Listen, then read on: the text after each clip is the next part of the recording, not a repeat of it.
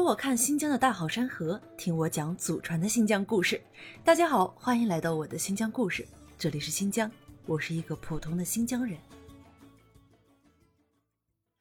跟很多外地的朋友聊起和田的时候，大家对这个地方的印象似乎总是局限在和田玉上。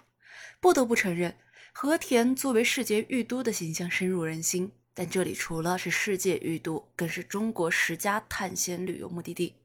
今天就来给大家讲几处和田不可错过的旅游景点。和田玉久负盛名，所以来到和田少不了要来和田的玉石巴扎转一转。最大的玉石巴扎就在郊区玉龙喀什河西岸的公路边，每周五及周日开始交易。交易期间，玉石大巴扎就是和田最热闹的地方。小商贩们将收购来的玉石珍品摆放在地摊上，高声叫卖。河边挖玉归来的人们手中捏着几粒碎玉。围成一堆，互相鉴赏。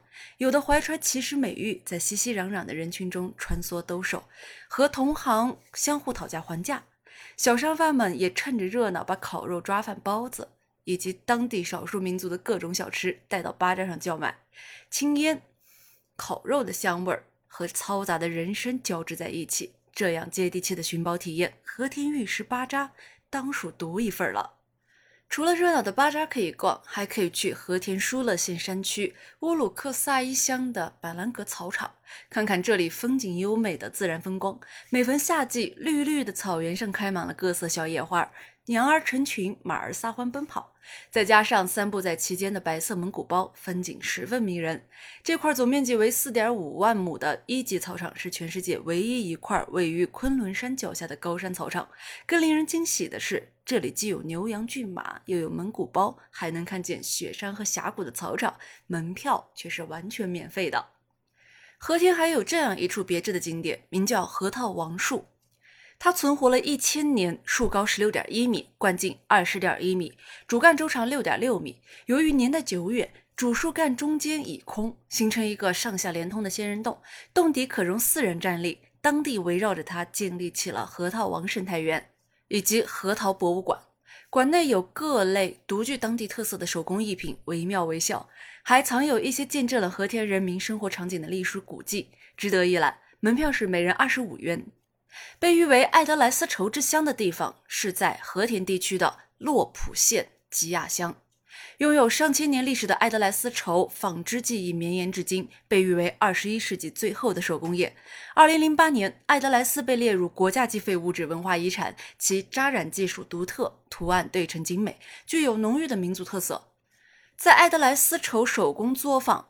游客可以看到艾勒莱丝绸古老的绞丝、纺线、印染到纺织的传统手工艺的全过程，对古老的艾德莱丝绸的文化产生全新的认识。和田古称于田，距离和田市中心十公里处的约特干古城，便是参照历史文献记载的，还原了古于田都城的风貌。错落有致的白色房屋，像一座座精心雕琢的城堡。他们以传统的阿伊旺民居为主，拥有华丽的廊顶装饰、精致的雕花廊柱、蓝色的门窗，每一处都充满了异域风情。城内囊括美食街区、工坊街区、民俗街区、儿童游乐区、酒吧街区和民宿等等等等，是集度假、旅游、文化、商业、休闲等多功能为一体的文化旅游特色小镇。